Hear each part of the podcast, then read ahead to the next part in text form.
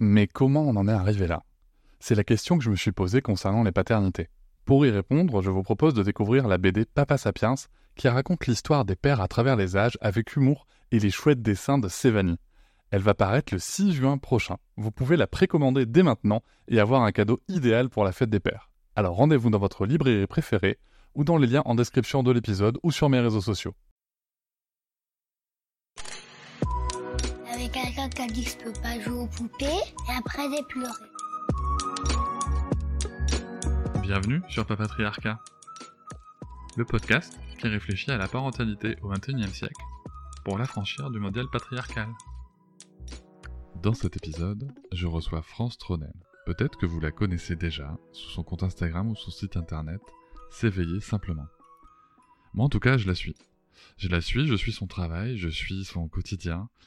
À titre personnel, je la trouve inspirante. J'aime beaucoup la voir évoluer avec ses enfants, la façon dont elle les accompagne, la façon dont elle-même, elle peut prendre soin d'elle, comment est-ce qu'elle peut prendre soin de ses enfants, de sa famille, mais encore une fois aussi d'elle-même. Et c'est justement ça, ce dont nous allons parler, c'est le fait de prendre soin. Pour tout vous dire, quand j'ai contacté France au début, je voulais faire un épisode dans la série sur l'épisode sur l'instruction en famille, sur l'IEF. Et donc nous, nous prenons contact et, euh, nous, convenons de, de ce rendez-vous pour enregistrer. Et finalement, en fait, au fur et à mesure de l'enregistrement, je m'aperçois que son histoire est passionnante, d'une part, mais qu'elle va bien au-delà de l'instruction famille. Que finalement, le sujet de notre, notre échange, même si nous allons parler d'instruction en famille et que je vais revenir dessus, c'est le fait d'oser prendre soin. Ça m'a apparu un petit peu comme une évidence à, un moment dans, dans l'épisode, vous l'entendrez juste après, où je me suis dit, mais c'est dingue en fait.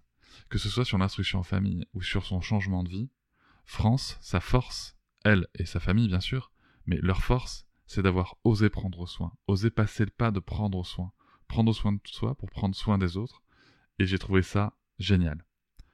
Je vais maintenant laisser la parole à France pour qu'elle puisse commencer à se présenter elle-même, et je vous souhaite une très bonne écoute. Moi, je m'appelle France, j'ai 32 ans. Euh, dans la vie, je suis sophrologue et euh, maman de trois enfants. Donc Camille qui a 4 ans et demi, Maxence qui va avoir 3 ans et Antoine, le petit dernier, qui va avoir 18 mois. C'est génial ça. C'était un choix d'avoir trois enfants euh, depuis, depuis un moment? Alors, c'était un choix. Après, on ne l'a pas imaginé comme ça. on, voilà, on, vit, enfin, on est ici tous les deux avec mon mari d'une famille de trois enfants. Donc après, est-ce qu'on reproduit un schéma ou pas Je ne sais pas. Mais en tout cas, on est tous les deux issus d'une famille de trois enfants avec des très différents, parce que moi, c'est une famille recomposée, entre guillemets, parce qu'on n'a pas la même maman et mon mari, ils ont il y a eu deux aînés, et puis lui qui a 10 ans et 12 ans d'écart avec son frère et sa sœur. Voilà, donc c'est pas du tout le même schéma que le nôtre. euh, mais on a toujours voulu des enfants, c'est quelque chose euh, voilà, qui a été toujours présent. Après, on s'est rencontrés quand on était très très jeune, on avait 16 ans. Donc euh, forcément, ah enfin non, je dis forcément, c'est pas un sujet qu'on a abordé, mais euh, si, ça aurait pu être un sujet qu'on a abordé tout de suite, mais pas du tout. et puis, et puis après, bah, trois enfants, c'est venu assez vite. Par contre, on n'aurait jamais imaginé qu'ils seraient aussi rapprochés. Et voilà, la vie a fait que euh, finalement, euh, si, en fait, que quand on, avant d'avoir des enfants, on s'était dit non, les enfants rapprochés, c'est encore pire que des jumeaux, jamais de la vie. Alors, moi, je t'avoue que, à titre personnel, euh, je, je, je, me sens pas du tout d'avoir des enfants rapprochés, mais c'est très très personnel. Et pour le coup, j'ai envie de savoir comment on le vit pour le coup d'avoir des enfants rapprochés comme ça quand c'est pas prévu. Bah, en fait, c'était pas, enfin, c'était ni prévu ni pas prévu, mais si tu veux, on a eu notre aîné, ça a été très très compliqué euh, les premiers mois. Euh, déjà parce que moi j'ai une histoire assez compliquée avec la maternité, enfin avec en tant que petite fille, puisque j'ai perdu ma maman quand j'avais un an.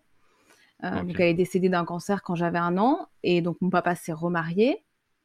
Et j'ai été adoptée ensuite par du coup sa, sa seconde femme quand j'avais quand j'avais 7 ans. Euh, donc voilà, moi la maternité, ça a été toujours un peu, euh, enfin c'était quelque chose de difficile. Enfin, quand je suis devenue maman, si tu veux, je pensais avoir réglé le truc. Et euh, quand je suis devenue maman d'une petite fille, ça a été super violent. Voilà, ça a été super violent parce que, euh, bah parce que maman, déjà, euh, j'avais euh, à l'époque 27 ans, ma maman est décédée quand, elle en avait 30. Donc ça peut paraître un petit peu bête et rationnellement ça l'est, ça n'a aucun sens, mais moi jusqu'à 30 ans, j'étais un peu c'était quelque chose qui me faisait vraiment flipper, quoi. J'avais peur de mourir tout le temps. voilà, je deviens maman d'une petite fille. Donc, dans la famille du côté de mon mari, il n'y avait que des petits garçons. C'est ça qui est fou, c'est qu'il y a huit cousins, cousines, huit cousins, cousines, du coup, mais Camille est la seule fille. Donc, je me dis qu'il y avait un, je sais pas, il y avait un truc, quoi. Tu vois, il y a un message. il n'y avait que des garçons. Et puis là, je tombe enceinte d'une petite fille.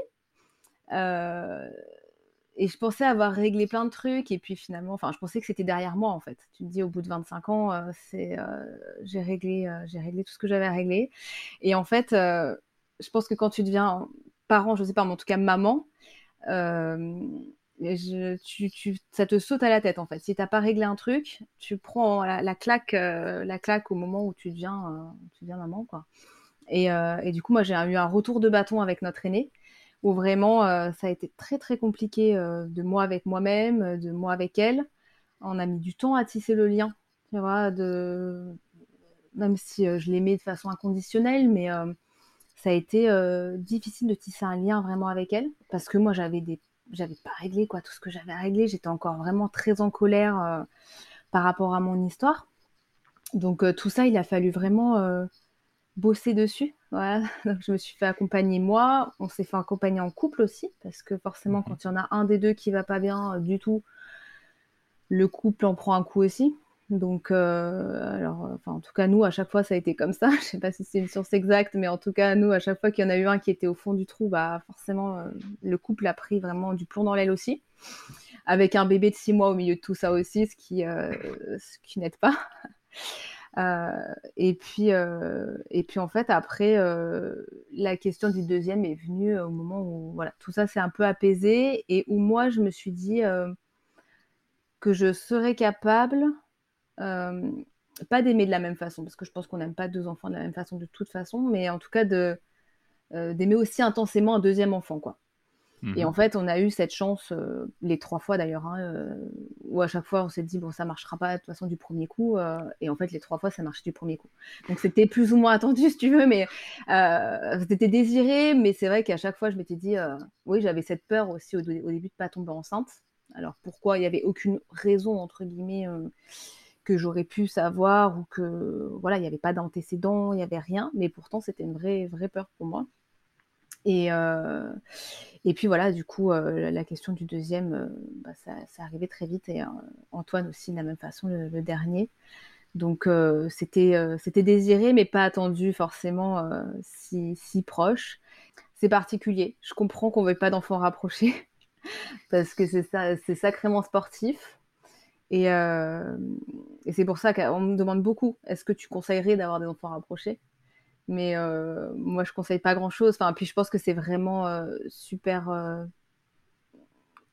super, comment dire, personnel en fait. Et puis c'est tellement intime dans la famille parce que nous, on a un contexte où finalement, bah, ça s'est fait naturellement et voilà, on dort bien aussi. Enfin, tu vois, il y a plein de choses qui font que ça s'est bien passé aussi parce qu'on est dans un contexte particulier. Est-ce que ça se serait bien passé avec trois autres enfants? Je suis pas sûre, tu vois? Donc euh, voilà. Et puis bon, maintenant ils sont encore petits, donc peut-être que ça sera compliqué dans quelques mois ou dans quelques années. Mais euh, voilà, je pense que c'est vraiment une question de contexte, d'enfants, de parents. De... Ça se passe pas forcément toujours bien, comme finalement ça se passe pas forcément toujours bien quand ils ont beaucoup d'écart non plus, quoi. Il n'y a pas de bien sûr, il n'y a pas de, il a pas de, il a pas de recette en tout cas euh, miracle. Ah. Moi, je sais que tu vois le, le, comme je te disais euh, juste avant, c'est que moi, ça, je, par rapport à, ce que j'ai appris des enfants rapprochés, moi personnellement, euh, il y a des choses que je ne me sens pas d'affronter, tu vois, de, vivre en tout cas, notamment, enfin voilà, des, des, des, besoins très très intenses sur plusieurs enfants comme ça. Moi, je, je, sais que sur mon quota de patience et de, et de et, d'acceptation, si tu veux, de tout ça, je, je, suis à peu près sûr que c'est pas bon. Donc, euh, je préfère, vaut mieux pas essayer, mais, c'est très personnel. Je, connais aussi plein de gens qui sont très très contents d'avoir fait ce choix-là, soit pour des raisons matérielles ou, quoi, mais il y a aussi plein de gens qui euh, en sont ravis et t'as pas l'air du tout malheureuse d'avoir de vivre ça. Non, non, on est super heureux, mais c'est vrai que ça fait bosser certaines choses, quoi. Et tu parlais, enfin, la patience, euh, les limites que j'avais il y a 4 ans, euh, c'est plus les mêmes maintenant. C'est vraiment, euh, ils m'ont fait bosser sur moi, sur, sur ma patience, sur ma bienveillance, sur mon lâcher prise. voilà quoi. Il y a des choses effectivement que j'aurais jamais pensé possible il y a 4 ans quoi. Et puis finalement bah tu te retrouves dans une situation où c'est possible et puis voilà et puis aussi parfois parce que tu n'as pas le choix quoi. Et, mais aussi, tu, tu parles de besoins intenses, effectivement, ils ont, ils ont énormément de besoins, enfin tout petits. nous, les, derniers ont 15 mois d'écart, donc voilà, 18 mois et 3 mois, c'est super, par exemple, c'est quand même très intense. Voilà, il peut y avoir des trucs. Et en fait, bah, ce que j'ai remarqué, c'est qu'aussi dans la fratrie, ils ont pris le relais, en fait, entre eux. Euh, l'aîné qui, euh, qui s'occupait bah, de l'un ou de l'autre, qui s'occupait en tout cas, qui allait voir, qui, euh, qui était vraiment aussi accompagnante. Voilà, quand il y avait bah, un cas de force majeure où de toute façon tu n'as qu'un corps et deux bras, de toute façon. Donc voilà, et puis après tu trouves des solutions. tu portes deux enfants en écharpe. voilà, il y a des, des, fois où tu trouves des ressources insoupçonnées, où deux enfants sont dans, chacun dans un bras. Et puis voilà, après beaucoup d'explications, de, verbalisation. Voilà, là, là tout de suite, regarde, je ne peux pas, je m'occupe de ton frère. Voilà, euh, aussi de. Mais bon, de patience aussi, hein, clairement. Euh. Mais encore une fois, ça s'apprend parce que je pense que je ne suis pas la même maman qu'il y a 4 ans. Enfin, c'est sûr d'ailleurs, je ne suis pas du tout la même maman qu'il y a 4 ans. Euh, et ils m'ont appris beaucoup. Ils m'apprennent toujours beaucoup d'ailleurs. Et puis pour le coup, pas besoin d'aller à la salle de sport en portant les. Ah, mais non, mais j'ai repris le sport et franchement, je pensais que ça serait une catastrophe. Et euh, ben, en fait, j'ai pas tant perdu que ça parce qu'effectivement, on fait du gainage d'une certaine façon et on a les bras pas trop mal développés parce qu'effectivement, ça maintient. Ça maintient, euh, voilà, on court, je cours après les draisiennes. Euh, et mine de rien, ben, ça, ça bosse quand même. Je pensais que ça serait bien, la reprise serait bien plus difficile que ça finalement. Et finalement, ça va. Et finalement, ça va. Euh, et ta grande Ta grande, elle est en âge d'aller à l'école? Oui. Comment ça se passe? Camille, elle a été à l'école même. Euh, mais là, on est en instruction en famille. Mmh euh, elle a commencé à l'école complètement classiquement. en fait, la question en fait de l'instruction en famille s'était déjà posée. Euh, parce que c'est une enfant un peu atypique, euh, voilà, avec plein de sensibilité. Euh, et donc la question s'était déjà posée en fait avant de qu'elle rentre à l'école, du coup à 3 ans et demi, parce qu'elle elle est début, enfin, relativement début d'année, donc elle devait faire sa rentrée à 3 ans et demi. Et, puis finalement, on s'est dit, on va essayer dans le système classique, école privée, très sympa, la maîtresse qu'on avait rencontrée, hyper bienveillante qui nous propose de faire des matinées. Donc, euh, on s'est dit pourquoi pas, on va essayer. Euh, comme ça, au moins, on aura le choix, tu vois, de se dire, ok, on, aura, on va voir ce qui se passe, quoi. Et euh, donc, l'année se passe très bien. demi-journée, ça, se passe, ça, se passait vraiment très bien. Elle avait ses copines, etc. Donc, donc bon, on regarde ce, principe-là vraiment. et puis une maîtresse qui s'adaptait vraiment aux besoins des enfants de façon assez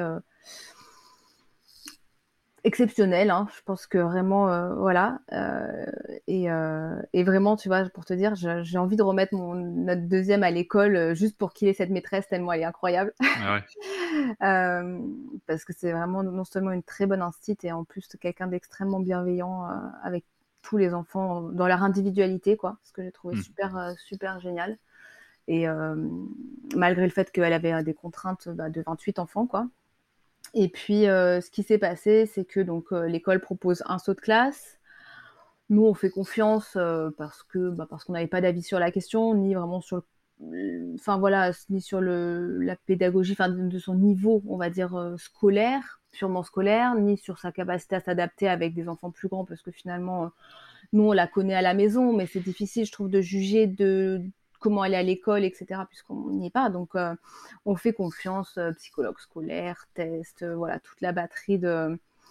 voilà, réunion pédagogique, ça a été extrêmement compliqué parce qu'a priori un saut de classe en maternelle ça se fait pas trop trop.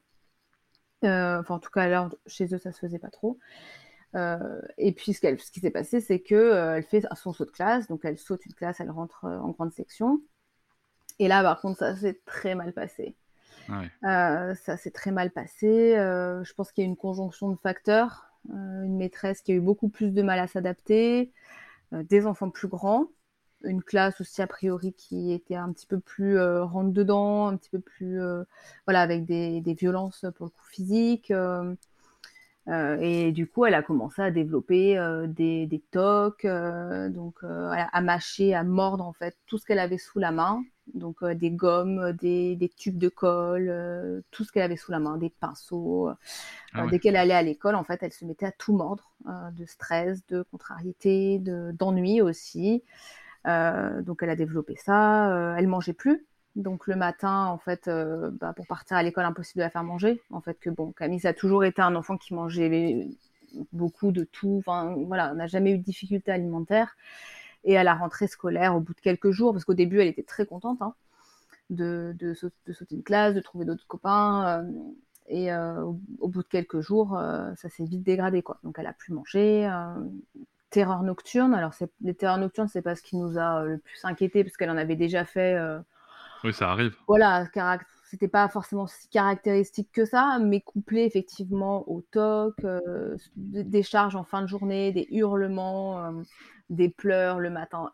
Très compliqué d'aller à l'école. Euh, enfin, quand je dis très compliqué, c'est un euphémisme. Hein. c'est des pleurs, des hurlements, euh, etc.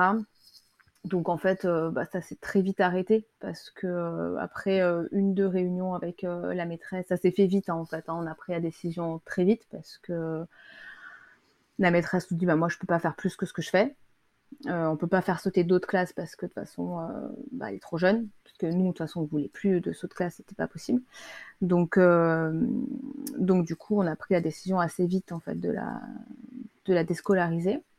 Hmm. et on l'a vraiment récupérée vraiment pas bien, que ce soit physiquement, parce qu'elle dormait très peu, elle mangeait très peu, et puis euh, psychologiquement euh, vraiment affectée en fait par son passage à l'école parce qu'elle avait été harcelée, enfin tapée, euh, griffée, moquée. Voilà, donc on parle d'enfants de 5 ans, hein, donc donc c'est quand même voilà, ça a été ce qu'elle a vécu, ça a été quand même tous les jours revenir avec des griffures, des morsures, des coups. Euh, et puis en plus de euh, bah, des, violences qu'elle subissait aussi, enfin, elle, a été moquée parce que, bah, en fait, euh, par exemple, elle mettait un truc à la bouche, elle mordait, donc c'était un bébé, etc. et plus, bah, plus elle était moquée, plus elle était pas bien, plus elle avait ce genre de, de toc, de comportement, tu vois, très nerveux, hein, voilà, très nerveux. Et donc on l'a récupérée vraiment, voilà, plus plus envie de, de grand chose en fait. Euh, ça peut paraître fou au bout d'un mois, mais pourtant ça a été le cas. Hein. Euh, qu'est-ce que tu as envie de faire Je sais pas. Euh, mm. et puis, j'en parlais un petit peu sur les réseaux par rapport à la confiance en elle au plus bas. Voilà, parce que bon, après, forcément, ce qu'elle a, voilà, entre guillemets, nous, quand on est, même en tant qu'adulte, hein, prendre des violences comme ça. Et la décision s'est vite prise parce que finalement, j'ai dit à mon mari, écoute, nous, en tant qu'adultes, on pourrait pas endurer ça. Je veux dire, si c'est un adulte qui te dit euh, je pleure tous les matins pour aller au boulot ou euh, qui développe ce genre de, troubles, qui mange plus, qui dort plus, on se pose pas la question. On lui dit bah change de taf quoi. En fait, arrête, tu te fais du mal. Et nous, on lui dit, euh, on lui dit continue. Ça n'a pas de sens en fait. Donc dès qu'en fait on a mis ça en perspective, on a dit c'est bon, on arrête. Et, et, du coup, donc on l'a récupéré en instruction en famille. Euh, et, là, du coup, le gros du travail, c'est vraiment de, reconstruire, en fait, euh, voilà, de, tu vas reconstruire un peu l'étincelle, l'envie euh, d'apprendre, mais d'être actrice, en fait, de son apprentissage. Parce que jusque-là, au début, c'était vraiment le petit oisillon, tu sais, qui ne sait pas manger tout seul, qui ouvre la bouche et qui attend qu'on lui dise ce qu'il faut qu'elle fasse, quoi. C'est vraiment ça. Et, euh, et, du coup, euh, là, j'étais. En fait, que son frère, donc le deuxième, n'avait pas encore en âge d'être scolarisé, Maxence, parce qu'il aura trois ans en janvier, donc il est de 2019, il sera en âge d'être scolarisé à la rentrée. Et, euh, et vachement acteur dans son apprentissage, il est super moteur, en fait.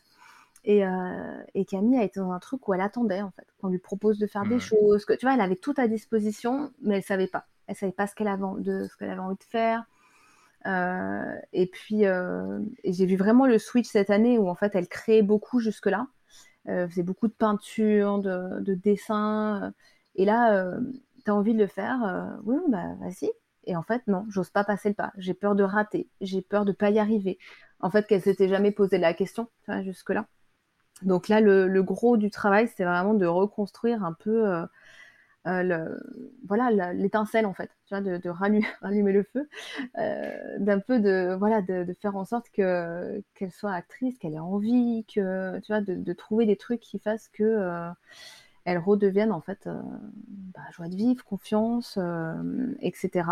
Et là, bah, la dernière fois, justement, c'est bête parce que c'est des petites victoires, ça peut paraître très bête, mais là, la dernière fois, on met la musique, la musique africaine, et là, elle a commencé à danser. Mais ça faisait des mois en fait qu'elle n'avait pas osé, parce que c'est pas c'est pas une enfant qui est hyper à l'aise avec son corps, tu vois. Mais le fait de la voir danser, je me suis dit ah ça c'est une réussite tu vois. Euh, parce que parce que voilà je passe le pas de de, de, ouais, de faire quelque chose que je maîtrise pas forcément et je et que je tente quand même.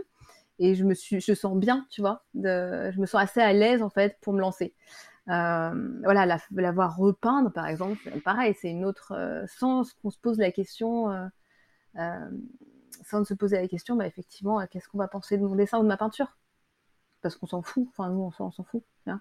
Euh, et donc voilà, donc on reconstruit un petit peu, on essaye de repartir sur des choses qui lui font du bien, quoi. La musique, la peinture. C'est quelque chose qu'on retrouve quand même euh, beaucoup. Euh, j'ai entendu beaucoup de récits de, parents qui, qui avaient déscolarisé, même très tôt. Et j'ai noté deux choses. Il y a ce que tu évoques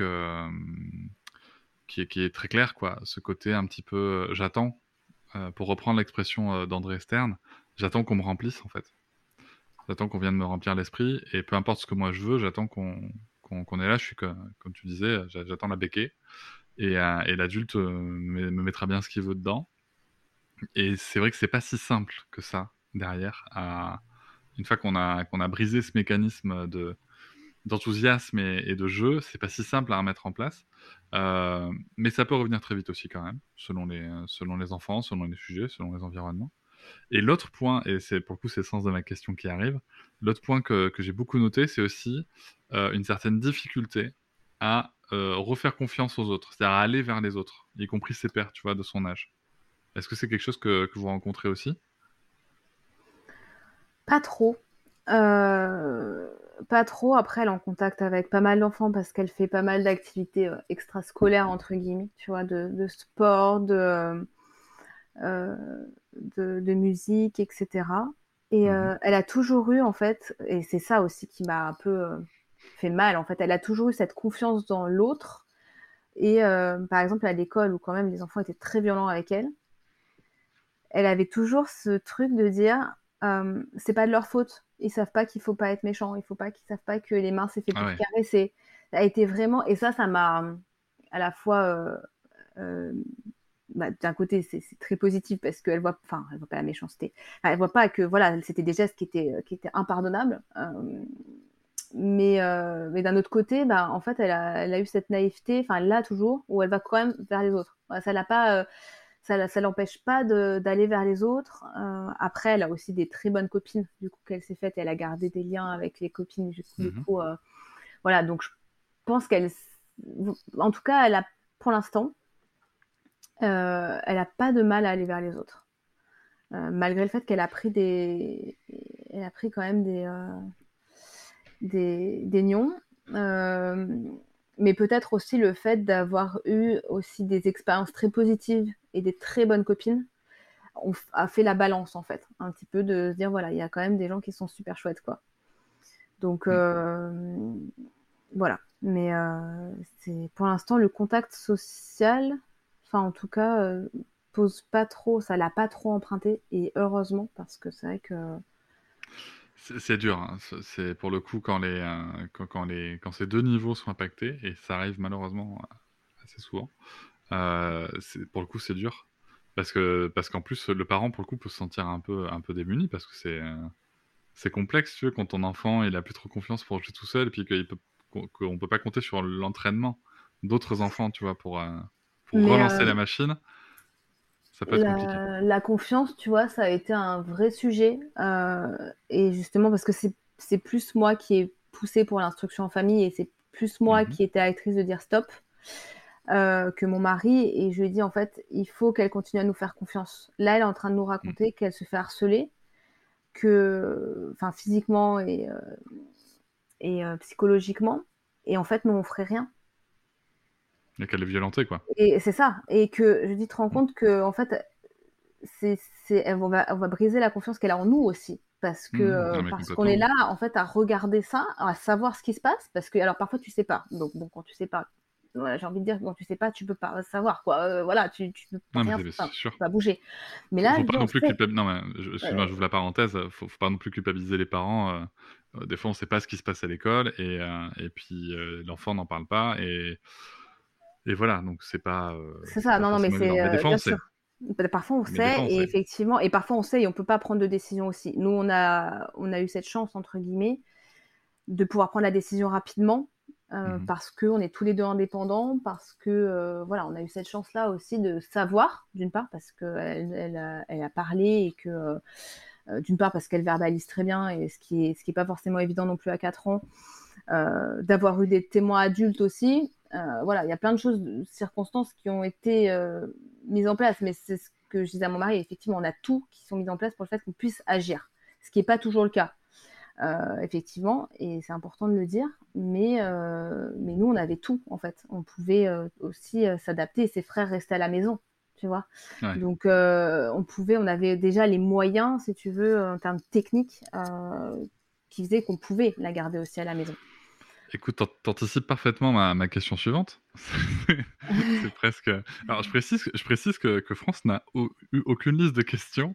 Euh, moi, j'ai une trame classique que j'utilise pour, pour ce sujet-là, et, et, en fait, elle arrive à suivre quand même ma trame sans le savoir. transition. euh, et justement, ma question, c'était mais comment euh, vous vous organisez et comment vous avez vécu euh, matériellement euh, cette, cette organisation qui est parfois vraiment pas évidente quand même? Alors nous, la plus grosse difficulté, c'est de concilier des âges différents. Parce que même s'ils sont mmh. rapprochés, on a les deux grands, entre guillemets, euh, qui ont des d'une part des besoins assez proches euh, et d'autre part des centres d'intérêt assez proches. Euh, donc c'est assez facile parce que voilà, le, deuxième, il prend le train de sa sœur, la route de sa sœur, si tu veux, et même si tu adaptes les activités finalement à, son niveau à lui, ça se fait. Et le dernier, donc, qui a 18 mois, euh, et là, c'est là où ça se complique. Parce que lui, pour le coup, alors euh, déjà, bon, c'est un âge qui est très différent. Hein, et puis, alors lui, c'est pas du tout le même caractère, pas du tout la même. Euh, voilà, c'est vraiment le petit garçon physique, moteur, le clown de la fratrie, mais effectivement, qu'on va pas asseoir pendant une demi-heure pour faire quelque chose. Donc, nous, c'est ça la, principale difficulté parce que le reste, en, termes de. On en reviendra en termes de, de, matériel, on va dire, et d'organisation. Mais nous, ça a été ça le. Enfin, d'ailleurs, c'est toujours ça le plus difficile parce que j'en parle au passé, mais c'est pas du tout passé, c'est complètement actuel. Euh, et du coup, ce qu'on fait, c'est que euh, moi, déjà, je leur laisse beaucoup d'autonomie. Euh, je fais des ateliers, j'anticipe des ateliers à l'avance que je leur laisse à dispo avec euh, donc une fois par semaine, je leur présente les ateliers, tu vois, voilà, voilà ce que ce qu'on peut faire, euh, voilà ce qui entre guillemets ce qui est entre guillemets attendu. Parfois ils font ce qui est attendu et parfois pas du tout, mais peu importe. Mais euh, mais voilà, je leur présente les ateliers et je leur laisse beaucoup d'autonomie aux deux grands. je prends mon truc, je fais, je laisse, je choisis, justement, on y revenait, hein, je choisis mon activité, je suis acteur de mon choix, je fais mon truc, je, je range, etc. Donc ils ont beaucoup d'autonomie. Euh, pour que moi, du coup, je sois aussi disponible pour, euh, bah, pour Antoine. Hein. Euh, voilà. Après, Camille et ses frères font la sieste. Donc, c'est le moment où, quand elle a besoin de plus d'accompagnement, mmh je suis là pendant la sieste de, ses frères. du coup, c'est vraiment le moment, entre guillemets, en tête à tête. Après, j'essaye qu'ils aient tous, chacun, un moment avec moi dans la journée. Donc là aussi, c'est parfois un peu un casse-tête parce que euh, donc Camille, elle a son moment, voilà, comme ses frères font la sieste, elle a forcément deux heures où euh, on est à peu près tranquille. Donc elle, c'est le moment où c'est facile parce que finalement, euh, voilà, c'est acté que les, plus jeunes font la sieste. Après, celui qui est plus compliqué finalement, c'est c'est notre deuxième. Donc il est à la place du milieu, qui est souvent compliqué. Moi, j'ai eu pas mal de, de, personnes qui m'ont dit c'est une place qui est difficile parce qu'effectivement, il est un peu entre deux âges, entre deux voilà, parce que le dernier, de fait, il est beaucoup avec moi aussi. Euh, voilà, c'est le plus jeune et du coup, de fait, il est, voilà, il est encore, il est encore alité. il a, il a beaucoup, il a du temps avec moi. C'est moi qui le couche aussi très souvent le soir, donc on lit l'histoire, etc. Le deuxième, il est un petit peu entre deux flots, et c'est lui qui est plus difficile. Tu sais, on s'est rendu compte en fait qu'on le mettait toujours dans un groupe, soit les grands, soit les garçons, et que on se, parfois on se scindait les groupes avec mon mari, donc quand on est deux à gérer, bah, en fait, on se scindait de, toujours de. où en fait, lui, il n'était jamais tout seul. Donc, on s'est. Euh, déjà, on s'est posé la question parce que c'est pas forcément toujours évident, mais euh, de se dire, OK, euh, est-ce que tu as besoin d'être tout seul? Et il nous le fait remarquer. Hein. On a la chance aussi qu'il verbalise très bien et il va nous dire, par exemple, bah, sans Camille ou sans Antoine, voilà, il va le dire. Et puis, il va avoir un comportement, entre guillemets, inapproprié pour nous montrer, voilà, je suis là, quoi. Donc, euh, donc là, c'est les moments où effectivement, je, je le verbalise aussi avec euh, bah, Camille et même Antoine, hein, qui est plus jeune, voilà, maintenant vous vous occupez tous les deux. Moi, je, Maxence, il a besoin d'un petit moment avec moi. Et ça, c'est quelque chose qu'on a acté vraiment et qui est euh, super important qu'ils aient chacun ce moment. Alors après, encore une fois, hein, tous les enfants n'ont pas besoin de ce moment-là, mais eux, ils ont leur petit rituel et ils l'ont bien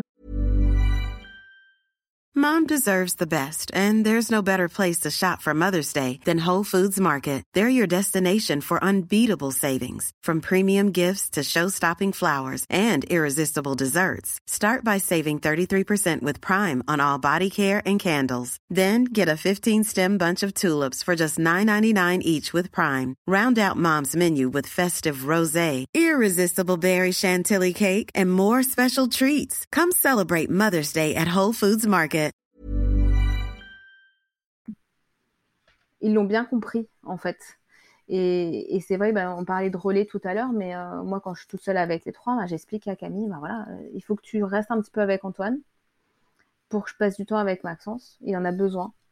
Il a besoin de ce temps tête à tête. Et puis ensuite, je passerai du temps avec toi. Mais là, pour l'instant, euh, voilà, on en est là. Et, et c'est vrai que c'est quelque chose qui, voilà, en tout cas, ça, ça se passe plutôt bien. Ils arrivent à comprendre ce besoin de l'autre parce que je pense qu'ils ont mhm. le même finalement. Camille, elle arrive à comprendre qu'il a besoin de temps parce qu'elle a besoin de temps et que je lui accorde ce temps. Donc euh, voilà, mais c'est un, un, casse-tête logistique aussi euh, par moment. Euh, et on a la chance qu'ils jouent bien ensemble quand même. Donc je peux les laisser. Je t'avoue que là, quand tu m'en parles, je me dis attends, ok, d'accord, tous les jours, un temps solo, d'accord. Euh, ça, et, euh, et, et, elle travaille, et elle fait du sport. Et, et donc, je, je, je, me permets, je m'autorise à penser qu'il y a aussi une grosse implication de, du couple, quand même, enfin, de, de des deux parents, quoi. Alors, en termes de, on va dire, de logistique pure et dure, euh, oui, oui, on s'est investi tous les deux. Moi, après, je suis à la maison, on va dire, je garde les enfants quatre journées sur, sur les cinq de la semaine. après, moi, je travaille beaucoup le soir. Mhm. Donc, euh, je passe le relais à mon mari euh, vers 18h, 18h30, et moi, j'enquille euh, avec ma soirée. voilà, après, oui, mon, mari les garde un jour par semaine tout seul. Après, le week-end, on est tous les deux. donc, moi, je peux travailler en journée ce jour-là. voilà, on a, ouais, ouais, on a une grosse organisation. Après, on a un relais parfois familial aussi. Les grands-parents, tu vois, je te dis ça demain, les grands-parents viennent les garder. ça nous permet soit de travailler, soit de passer du temps à deux. Hmm. Euh, bien. Important aussi, très, ça a été très rare. La première année de vie d'Antoine, ça a été, euh, je sais même pas si c'est arrivé. Sa première année, ça n'a pas dû arriver. Là, ça commence à, revenir. Euh, mais mais c'est voilà, ça a été difficile de confier les trois en fait. en confier un, on y arrivait très bien. Deux, ça allait. La trois, c'est compliqué. Ça a été compliqué. voilà, qu'ils que nos proches osent garder les trois voilà, ça a été euh, assez difficile. Là, on a, voilà, on arrive parfois à deux heures, euh, parfois on part sur le temps de sieste. Tu vois, on arrive à se dire, ok, on part sur le temps de sieste, comme ça, la personne qui garde ne garde que Camille, ce qui est quand même plus facile. Plus facile. Euh, alors, c'est que deux heures, tu vois, c'est que deux heures, mais ça permet aussi d'avoir un relais mmh. et une soupape. Et moi, je sais que j'en ai besoin. Donc, et on essaye d'être, comment dire, à l'écoute des besoins de l'autre, ce qui n'a pas toujours été le cas. Tu vois, on en parlait tout à l'heure après la naissance de de Camille, notre aîné, euh, on était tous les deux très euh, auto-centrés sur notre fatigue, sur notre euh, ce, qui, est normal aussi hein, quand on est en souffrance, on est centré sur soi et on a tendance à se replier mais ça va se mettre dans un coquille et, euh, et, à mordre un peu, tu vois. En plus de ça, moi, je sais que je suis comme ça. Quand je suis en souffrance, non seulement je me replie sur moi, puis en plus, celui qui veut m'approcher, je mords, quoi. Enfin, pas, pas physiquement, hein, je rassure tout le monde, mais voilà, je suis pas quelqu'un, quand, voilà, quand ça va pas bien, je suis pas, j'étais pas vraiment dans le dialogue. Là, bah, nos enfants, ils nous ont appris à être dans, dans le dialogue, tu vois, à être attentifs à leurs besoins à eux, à nos enfants, mais à nos besoins à nous, quoi. Oui, euh, en termes de, bah oui, nos besoins de personnes déjà, mmh d'humains, d'être humain tout seul, et puis de couple. Et ça, c'est vraiment quelque chose, euh, parce qu'après la naissance de notre aîné, bah, je te dis, ça a été très compliqué. Euh, voilà, moi, burn-out maternel, dépression du postpartum, et puis après, dépression en couple aussi, ça a été très compliqué. Et donc là, ça a été les warnings, tu sais. J'ai appris, en fait, ils m'ont appris à connaître mes limites et à ne pas les dépasser à savoir dire ok là j'ai besoin d'aide, là j'ai besoin d'une soupape, là j'ai besoin euh, voilà euh, à le dire en couple aussi hein, parce que c'est pas c'est pas facile de se dire de dire bah là j'y arrive plus. Mmh. Enfin moi au début j'arrivais pas à dire j'y arrive pas, j'y arrive plus parce que euh, je sais pas, je pense que j'avais honte. Si, je sais en fait. Quand je me souviens encore de cette réflexion que je m'étais faite quand j'ai accouché, enfin dans les premières semaines quoi j'ai dit, mais en fait, tu as voulu ton enfant, bah tu te débrouilles, quoi. Enfin, je veux dire, personne l'a voulu pour toi, maintenant, euh, voilà, c'est à toi de te débrouiller tout seul. Et ça, je trouve que c'est hyper euh, ancré un peu. Enfin, en, fait, que nos proches, alors après, on a la chance d'avoir des proches très bienveillants, mais ils m'auraient jamais jeté la pierre, tu vois, me dire, bah, t'as besoin d'aide, euh, au contraire. Et serait, si j'avais dit que j'allais pas bien, ils auraient, ils auraient accouru, quoi. Mais c'était moi avec moi où j'arrivais pas à dire, ok, je m'en sors pas alors après, par, par fierté, par pression, je sais pas. Mais c'était moi. Par image, un peu, euh, par image un peu, euh, cette image un peu d'épinal de, de, la mère qui, euh, qui est sacrificielle, qui, qui assume tout, qui, qui prend tout sur elle et puis qui a voulu cet enfant aussi. ouais, c'est ça. C'était vraiment ça. Me dire, bah ouais, tu l'as voulu, t'assumes quoi. Hmm. Tu vois Même si t'en chies, c'est ton ça, choix. C'est ça, ton choix, t'accroît quoi. En fait, que hmm. bon. et, et, là, j'ai vraiment maintenant, ouais, j'essaie de faire vraiment attention à moi en premier. Ça, peut paraître hyper égocentrique, mais même avant le couple, de faire attention à moi. Parce que je sais que si je fais pas attention à moi, je suis pas là pour ni pour mon mari, ni pour les autres, en fait, ni pour mes enfants. Moi, j'arrive pas. Je peux pas. Si moi je vais pas bien, j'arrive pas à être là pour les autres. Et même dans mon métier, je peux pas être là pour les autres si moi je suis euh, vide de, toute énergie, de toute patience, de toute bienveillance. Donc euh, j'essaie de me remplir. Tu sais, c'est l'histoire, l'image de la carafe un peu. Hein. Tu peux pas donner de l'eau à tes enfants si euh, la carafe elle est vide. Bah, c'est ça quoi. J'essaie de remplir ma carafe, de faire des choses qui me font du bien à moi, pour pouvoir ensuite prendre soin des autres. Tu vois. Bah, tu sais, sur les, que ce soit dans les accompagnements personnels que moi j'ai en tant que thérapeute et, et ou même dans j'ai un atelier sur le sujet, sur la gestion de l'énergie, tout ça, j'ai souvent, souvent cette phrase de dire aux gens que euh, avoir de l'énergie pour les gens qu'on aime, c'est le plus beau cadeau qu'on puisse leur offrir pour moi. C'est le plus beau cadeau. Sauf qu'à un moment, cette énergie, il ben, faut bien la remplir. Et, c'est pour ça que quand on parle d'égocentrisme, de, de, machin, non, en fait, c'est juste, euh, quand on sait comment ça fonctionne, c'est juste une question de, ben, de, presque de logique, tu vois. Euh, et, et, et, ça, je trouve que c'est quelque chose en parentalité, je, me demande des fois si on n'est pas obligé de passer par ce statut euh, de, j'ai trop donné, tu vois, pour comprendre qu'il ne fallait pas autant donner et revenir un peu euh, en arrière et se recalibrer, quoi. J'ai rencontré que très peu de parents qui ont réussi à tout de suite doser, quoi.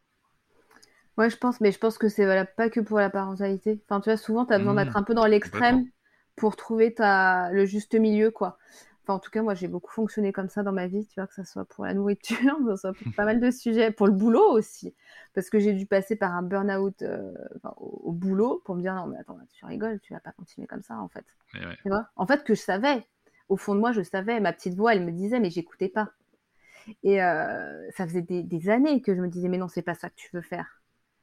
Mais en fait, je me disais, allez, non, continue, c'est bien, ça, ça, se fait bien dans la société, c'est bien pour toi, c'est bien pour, euh, pour faire plaisir à un tel ou un tel, vas-y, continue, tu sais. Puis ce truc, genre, euh, no pain, no gain, quoi, tu vois.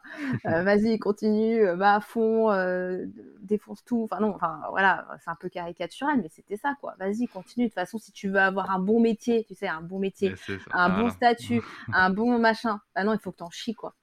Et, Et ça, ouais. c'est un truc et, euh, que j'ai déconstruit complètement, quoi. Tu vois, pour moi, tout était laborieux. Tout devait être laborieux pour valoir la peine, en fait. Et, euh, et en fait, non. Enfin, je veux dire, euh, alors, ça, ça peut être, tu vois, aujourd'hui, on, on travaille, on est tous les deux indépendants et on travaille tous les deux et on travaille tous les deux beaucoup. Mais j'ai pas cette sensation de, euh, bah, justement, no pain, no gain, quoi. Tu sais, d'en chier Mhm. pour arriver à mon objectif.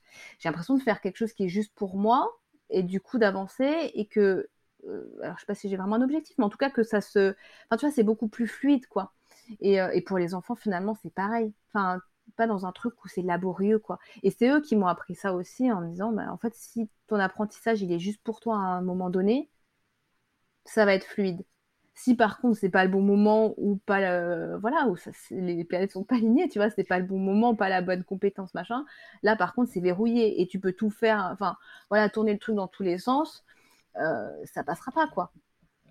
Voilà et Non, mais euh, c'est C'est tout le sujet euh, d'être aligné, euh, mais ça demande aussi un travail sur soi, hein, ça demande de bien se Mm. connaître, clairement. Euh, ça demande de déconstruire beaucoup de choses en termes de, de messages, en termes d'enfants intérieurs, en termes de, de beaucoup de choses, en termes de, de système aussi. Enfin voilà, ça demande vraiment de déconstruire énormément de choses. Euh, mais en même temps, derrière ça marche. Ce que, ce que- le propos que tu, euh, tu tiens, ça me rappelle vraiment beaucoup un passage dans, dans notre épisode avec, euh, avec André Stern, euh, épisode 13 pour, pour ceux- celles et ceux qui voudraient l'écouter, où justement André explique que c'est marrant, on, a, on, a, on avait un truc qui marchait bien qui est le jeu et l'enthousiasme, et puis on l'a remplacé par la peine et l'effort. C'est- assez cocasse. Et, et je pense qu'on on confond beaucoup le fait de fournir de l'énergie et de fournir un effort. Mm. Sont vraiment deux choses différentes. Qu'on peut, euh, et surtout en plus, le coût en énergie est beaucoup plus important qu'on fait quelque chose qui demande de l'effort, euh, qui nous demande de l'effort. Donc c'est ça qui, alors qu'on peut faire énormément de choses qui nous enthousiasment, avec finalement une dépense d'énergie globale qui va être euh, assez faible. Mais je pense Mm. que tu, euh, tu, tu l'as bien, tu l'as bien saisi avec l'organisation que tu as. Euh, je m'autorise à penser que si tu n'étais pas dans, dans cette dynamique-là, euh, juste en fait, ça passe pas. Quoi. Ah, c'est sûr. Non, mais c'est sûr. Euh, voilà, je pense que si on n'était pas euh, porté par l'enthousiasme, on pourrait pas, tu vois. Ouais. Et que ça soit et porté aussi bah, par l'enthousiasme pour, pour nos boulots et puis euh, par l'amour aussi, tu vois, et puis par ce, par la famille, en fait. Tu vois, c'est con, mais on est une, une tribu, en fait, un peu un clan. Et on Mhm. se porte un peu les uns les autres, tu vois. Et, euh, et moi, je sais qu'il y a des soirs où euh, je pourrais euh, dire, oh non, j'ai pas envie de partir. Et en fait, bah, je suis enthousiaste, j'ai envie de, j'ai envie d'y aller. Je suis rassurée de les laisser à leur papa aussi parce que je sais que ça, ça va bien se passer. Je sais Mhm. que j'ai, on a aussi ce, ce truc de se dire, voilà, on se fait confiance. Et, et oui, de clan un peu, quoi. Tu vois, de te passer le relais, de se dire, ok, on se soutient aussi parce qu'il y a des moments où c'est pas évident, tu vois, d'aller bosser le soir, la nuit. Enfin, c'est pas forcément toujours facile de se dire, euh, ok, bah là, on va enchaîner. Mais, euh, mais c'est une force aussi de, voilà, de se sentir soutenu de, et de fonctionner vraiment, c'est ça, en clan, quoi.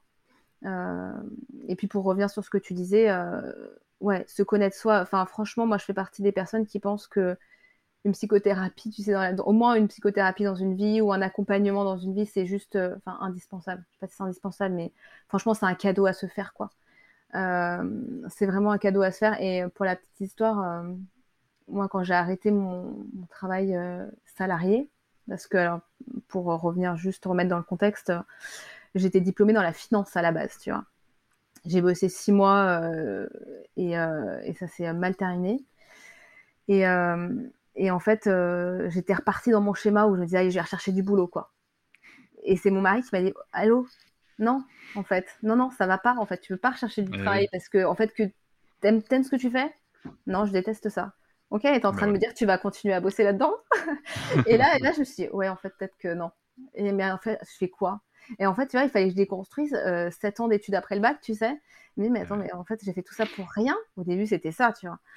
Et euh, bah, en fait, c'est pas pour rien, parce que tu vois, ça m'a, ça m'a construite et ça m'a aussi dit ce que je voulais plus faire. Mhm. Et c'est à ce moment-là où euh, je me suis dit, ok, je vais faire un accompagnement sur moi, tu vois. Je vais réfléchir à ce que je veux faire, ce que je veux plus faire, ça je le savais. Euh, C'était beaucoup plus clair ce que je voulais plus faire. Et puis surtout, ben voilà, de me dire, ok, maintenant il va falloir faire la paix avec plein de trucs, quoi. Il y a des trucs que tu n'as pas digérés, il y a, voilà, et, et ça a été, euh, franchement, ça a été un sacrifice parce qu'à l'époque, ben, moi, du coup, je bossais plus. Mon mari était étudiant, donc il gagnait des cacahuètes. Euh, on était tous les deux plus chez nos parents, tu vois. Donc, voilà, on vivait ensemble, mais il fallait l'assumer financièrement aussi.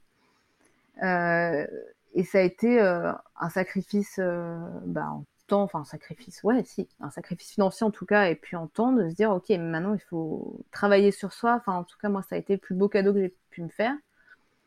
Et, euh, et puis ça m'a ouvert plein de, de portes, euh, bon, déjà professionnellement, mais aussi au niveau de l'apaisement. Enfin, aujourd'hui, les relations qu'on a en famille, c'est grâce à ça. Parce que moi, je me sens, euh, voilà, je me sens apaisée et faire la paix avec son histoire aussi, avec il y, a des, y a des histoires qui sont plus faciles que d'autres, quoi. Voilà, des, en tout cas, il y a des, des, des, personnes qui ont plus ou moins de valises, c'est clair. Euh, mais euh, je pense que voilà, on peut faire la paix avec tout ça aussi et pour aller de l'avant, quoi. Et moi, c'est ce que je me suis dit. Je me dis, ok, là, tu as beaucoup, beaucoup de valises. Euh, mais euh, mais il y a un moment, tu vas pas rester bloqué là, quoi. Tu es là, tu es vivante. Qu'est-ce qu'on fait? Tu peux continuer à t'enliser, mais et ça a été vraiment un vrai cadeau, cette thérapie. Enfin, ces thérapies, parce qu'il y en a eu plusieurs. Après, après, il y en a qui te font avancer plus que d'autres. Et puis, euh, voilà, il y a des, des, personnes qui vont te faire plus avancer que d'autres. Et puis, parfois aussi des, des moments où tu n'auras pas l'impression d'avancer beaucoup et puis ça va se débloquer. Et ça, tu as des espèces de paliers où en fait, euh, tu as, l'impression de stagner pendant quelques semaines, quelques mois, puis en fait, à un moment, tu as une espèce de révélation euh, qui n'est pas une révélation, en vrai, ça tombe pas du ciel comme ça d'un coup, mais euh, c'est juste parce que tu as bossé un petit peu derrière et que d'un coup, ça, tout s'éclaire, il y a un truc qui se délie et tu dis, ok. Mais, mais voilà, il n'y a pas forcément, c'est pareil, on rencontre pas forcément toujours la bonne personne, la première personne voilà, ça n'a pas forcément matché. Ça, je pense que c'est important de le dire aussi parce que parce qu'il y a beaucoup de gens qui disent mais j'ai peur de ne pas rencontrer la bonne personne. Bah c'est pas grave, il y en aura d'autres, tu vois. Et euh, voilà, il y a des fois tu vas pas être à l'aise, il y a des fois euh, bon voilà c'est comme ça, mais euh, puis il y a des approches qui, qui correspondent pas non plus quoi. Je veux dire, c'est c'est moi si dans mon approche j'utilise beaucoup la, la, programmation non linguistique et d'autres en fait et d'autres et je compose et euh, et, j'ai déjà rencontré des, euh, des clients qui, qui, étaient plutôt euh, adaptés pour l'hypnothérapie, tu vois, par exemple, mmh. ou la sophrologie aussi. Et en fait, bah, déjà aussi, le, le, professionnel peut renvoyer aussi, peut, peut, recommander ailleurs, quoi. C'est drôle que tu parles d'hypnothérapie, puisque justement, moi, j'ai fait appel à l'hypnose. Et, et, en fait, la première séance que j'ai faite, Catastrophe. J'ai catastrophe. J'ai pas du tout adhéré, euh, machin. Et puis alors, j'ose pas le dire, tu sais, forcément, je dois pas dire au mec, euh, bah écoutez, non, ça a été une catastrophe. Enfin, moi, en tout cas, j'ai pas osé. J'aurais dû en plus. Et j'en parle avec euh, ma maman, du coup, adoptive qui elle est hypnothérapeute et qui me dit mais France, euh, il faut le dire, tu sais, on a plein d'approches différentes et parfois, alors moi sur le coup, j'arrivais pas du tout à visualiser, donc ça m'angoissait complètement de pas arriver à visualiser. Et en fait, du coup, j'ai refait, j'ai retesté et puis j'explique à l'autre personne parce que j'ai pas osé euh, aller voir le même thérapeute. Euh, que du coup ça s'était mal passé la première fois pour telle et telle raison, que ça m'avait bloqué de pas arriver à visualiser. Et euh, me dit, mais oui, mais en fait, ok, on va faire avec des mots, voilà. Euh, et effectivement, en sophrologie, c'est pareil. Il y a des personnes, euh, voilà, on adapte aussi notre notre approche, mais c'est pour ça que c'est important de dire, effectivement, voilà, là j'ai pas accroché, là j'ai décroché, là, voilà, important de le dire, ouais, de, de, de, dire effectivement, parce que bon, d'une part d'une thérapie, enfin d'un thérapeute à l'autre, ça peut changer, et puis et puis on a, voilà, on a quand même plusieurs cordes dans notre arc, quoi moi, ce que j'entends quand, quand, tu racontes toute cette histoire, c'est que tu as osé prendre soin de toi et ça te permet d'oser prendre soin des tiens, euh, à commencer par ta fille, euh, que tu as osé mettre en instruction en famille. Et ça, je pense que je m'autorise à penser que ce chemin t'a conduit aussi à avoir la, possibilité euh, mentale de prendre cette décision. Et, euh, et, pour revenir un peu sur le sujet euh, avant, avant de terminer, je voudrais te demander co comment tu, tu organises l'apprentissage pour le coup? Est-ce que vous avez déjà vécu un contrôle et comment ça se passe? Alors non, on n'a pas été du coup contrôlé encore. Alors après, je t'avoue que par rapport à Camille, je suis pas inquiète sur le mmh. niveau, on va dire, des attendus. Voilà, ça me permet de m'enlever un stress aussi. Enfin, tu vois, j'ai pas ce stress de du niveau scolaire pur. Ouais, bien sûr. Euh, donc, euh, je suis vraiment sur euh, ce qu'on disait tout à l'heure, euh, être le plus euh, dans l'accompagnement du coup pour elle, tu sais, de, lui faire faire des choses, de lui proposer des choses qui lui font plaisir et qui lui font du bien, que ce soit au niveau des thèmes, des activités. Nous, ce qu'on fait beaucoup et ce que Camille aime beaucoup, c'est fonctionner sous forme de projet. En fait, euh, par exemple, euh, bah, un exemple euh, qui peut paraître bête, mais un gâteau, faire un gâteau, là, c'est son dernier projet, c'est ça, c'est l'anniversaire de sa grand-mère, là, donc elle a fait un gâteau, mais ça peut paraître super bête de dire, ok, c'est un gâteau, quoi, c'est pas un projet de fou. Bon, déjà, elle a 4 ans et demi, donc forcément, tu sais, c'est pas, on parle pas de construire la tour Eiffel, quoi, mais en fait, tu as plein d'étapes, et c'est super important, c'est-à-dire que, par exemple, déjà, je cherche ma recette, je choisis ma recette, Mhm. je choisis euh, les ingrédients, je lis ce qu'il faut. Alors, Camille, elle est lectrice depuis un moment, donc je lis les ingrédients, je, je pèse. Je, déjà, je prends les ingrédients qu'il faut, je pèse, je, euh, je fais les étapes. Tu vois, tout ça, c'est quand même quelque chose qui est, euh, tu vois, qui, permet de, structurer en fait euh, et qui amène à un projet abouti. Ok, j'ai un gâteau, quoi. Et euh, donc ça peut être ça. Après, ça peut être d'autres choses. Par exemple, c'est elle qui choisit ses projets en fonction de ce qui est juste pour elle justement. Et ça, ça a été compliqué au début. De dire ok, je vais faire quoi et, en fait, ça peut être là, on a un potager. Donc euh, préparer le potager pour l'hiver. Qu'est-ce que je peux faire? Donc je vais faire mes recherches pour savoir, bah, ok, l'hiver, qu'est-ce qu'on peut faire dans le potager? Euh, Donc euh, voilà. Le- les oiseaux. Comment je voudrais prendre soin des oiseaux cet hiver? Ok, comment on fait? Donc là, par exemple, à ce, ce projet-là, je dis ok, bon bah trouve, trouve tes solutions. Qu'est-ce qu'on peut faire pour les oiseaux? Donc je lui ai mis à dispo, tu vois, mon, job entre guillemets, c'est que je mets beaucoup de, choses à dispo, tu vois, des encyclopédies. euh, parfois, je commence, je fais des pré-recherches, pour euh, euh, voilà, pour qu'elle n'ait plus qu'à trouver l'info dans un truc qui est moins un petit peu moins long que euh, 650 pages. donc voilà, je fais des pré-recherches, mais ok, là, tu essayes de trouver l'info, qu'est-ce qu'on peut faire? Ok, Mhm. donc qu'est-ce qu'on va acheter? Qu'est-ce de quoi on a besoin? Est-ce qu'il faut qu'on aille acheter ou est-ce qu'on a déjà? Euh, Comment on peut, euh, tu vois, fabriquer effectivement une mangeoire? Ok, il y a plusieurs solutions. Est-ce qu'on peut faire avec de la récup? Enfin voilà. Et l'idée c'est ça, c'est de lui mettre à dispo des choses et qu'elle aille chercher l'info aussi, pas de pré-mâcher tout le temps. Euh, parce que voilà, je trouve que c'est super important bah, de voilà, on disait d'enthousiasme, donc un projet qui lui parle. Après, si ça me parle pas à moi, franchement, je m'en fous. Tu vois, c'est pas un truc où euh, je me dis c'est ce qui est important, c'est que ça lui parle à elle, quoi. Moi, je fais un effort, tu vois. Si vraiment ça me parle pas du tout, bon bah c'est pas grave. Euh, et après, bah ouais, de lui mettre à dispo des choses qui lui permettent de, de faire son petit schmilblick et de revenir vraiment en me disant ok, bon, on va faire ça, il me faut ça. Et euh, voilà, j'ai besoin d'aide pour telle chose. Et, et, et voilà, et ça, c'est euh, c'est super chouette, quoi. C'est vraiment quelque chose que je trouve euh, super important parce que voilà, j'ai toutes mes étapes pour arriver à mon résultat et ça structure vraiment beaucoup. Après, nous, tout ce qui est formel, etc., on en fait peu, tu vois, très peu. Euh, après, la lecture, on en fait tous les jours parce qu'elle lit tous les jours. Euh, les calculs, ça se fait. Euh, bon, parler de cuisine, hein, tu sais, voilà, 200 grammes. Euh, bah, tu pèses 200 grammes en fait. hein. Donc, euh, est-ce que quand tu es à 180, est-ce que tu as moins de 200 grammes? Est-ce qu'il faut que tu rajoutes ou est-ce que tu en as trop? Ça peut paraître super bête, mais, euh, mais voilà, ça se passe comme ça. Euh, trois, il faut prendre 3 œufs, même avec Maxence. hein. Ok, tu sors, il faut 4 œufs, sors-moi 4 œufs. Est-ce que tu en as bien 4 Ok, on vérifie. Et ça se fait vraiment dans le, dans le quotidien, quoi. Donc, euh, Non, mais donc voilà. je, suis, je suis très, très proche de, de, cette façon de faire, donc euh, je comprends complètement. Et c'est vrai que, tu vois, tu parlais de projets qui peut paraître ridicule, mais euh, c'est, moi je trouve ça génial, au contraire, justement, de s'enthousiasmer pour un gâteau. Je trouve ça, c'est la force de l'enfance aussi, tu vois. Je trouve ça extrêmement beau. Euh, je voudrais te demander pour, euh, pour finir un peu cette, cette discussion. Donc, Maxence va aller à l'école l'année prochaine, normalement. Enfin, pas, vous, vous y pensez de ce que, de, de ce que tu Ouais, on a émis l'idée. Et, Ouais. et pour le coup, pour ta fille, comment est-ce que vous voyez la suite? Est-ce que euh, vous, vous souhaitez continuer l'instruction en famille? Est-ce que vous souhaitez euh, euh, potentiellement lui reproposer l'école? Comment ça se passe? Alors, en fait, ce qu'on va faire, c'est qu'on va proposer l'école aux deux. Euh, et c'est une des raisons pour lesquelles on a déscolarisé Camille, c'est que Maxence, si tu veux, c'était du coup, une... je veux plus du tout aller à l'école. Quand il voyait comment Ouais. ça se passait pour sa sœur, c'était mais jamais de la vie j'irai à l'école.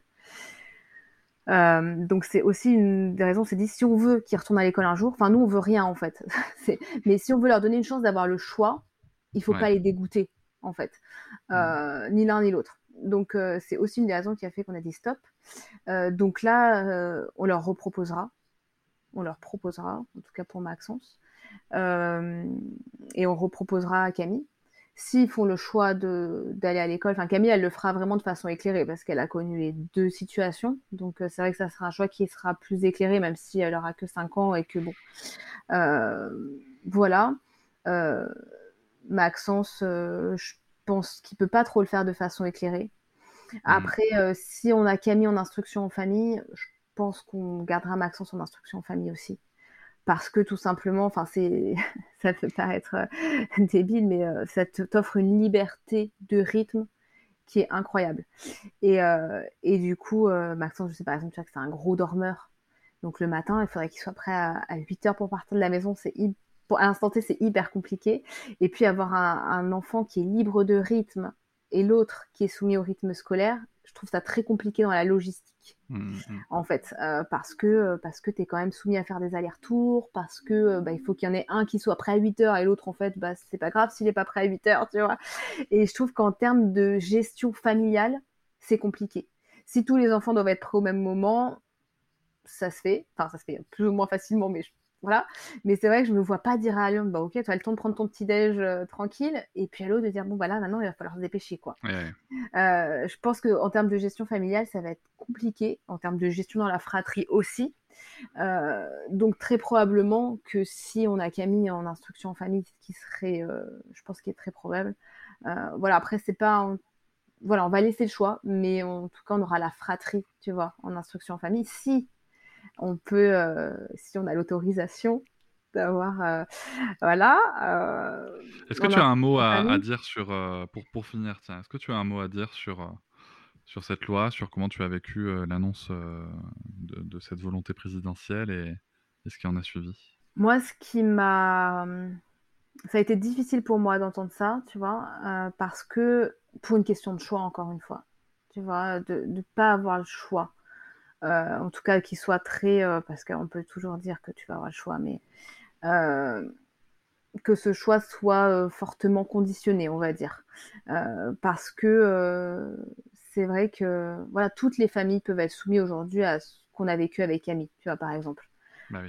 Je pense que voilà, tu peux ne pas te sentir concerné quand tes enfants ne sont pas d'instruction en famille et que tu n'as jamais envisagé de faire l'instruction en famille, ce que je, je conçois, mais alors tout à fait, tu vois, parce que je comprends vraiment à 100% les parents qui, les parents qui me disent, alors moi ça ne me dit pas du tout, et je le comprends tout à fait, euh, parce que pour plein de raisons, mais c'est vrai que je pense que dans, tu peux toujours être confronté à une situation où en fait ça sera euh, une nécessité tu vois. Et, euh, Ouais. et en fait, c'est là où c'est compliqué de plus avoir le choix, ou en tout cas que ça soit un choix soumis à, à très fortes conditions. Euh, voilà, donc encore une fois, on va voir les décrets, euh, ce qui va être euh, acté finalement.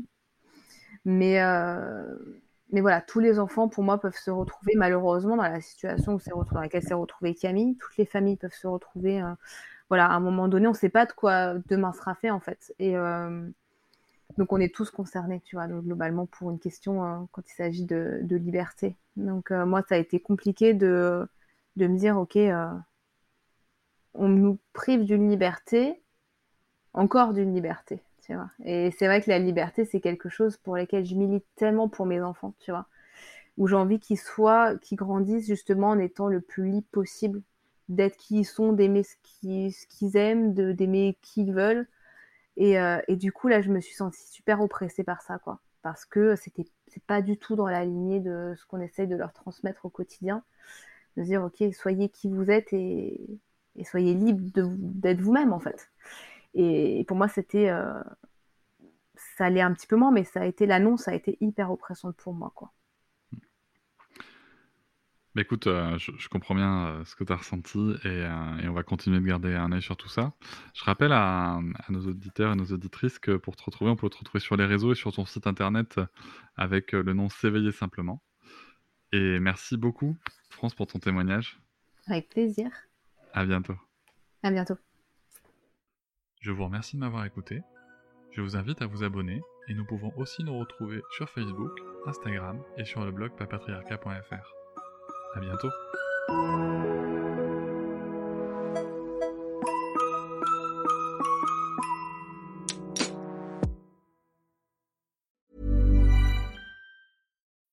When you need mealtime inspiration, it's worth shopping Kroger, where you'll find over 30,000 mouthwatering choices that excite your inner foodie. And no matter what tasty choice you make, you'll enjoy our everyday low prices, plus extra ways to save, like digital coupons worth over $600 each week. You can also save up to $1 off per gallon at the pump with fuel points. More savings and more inspiring flavors make shopping Kroger worth it every time. Kroger, fresh for everyone. Fuel restrictions apply.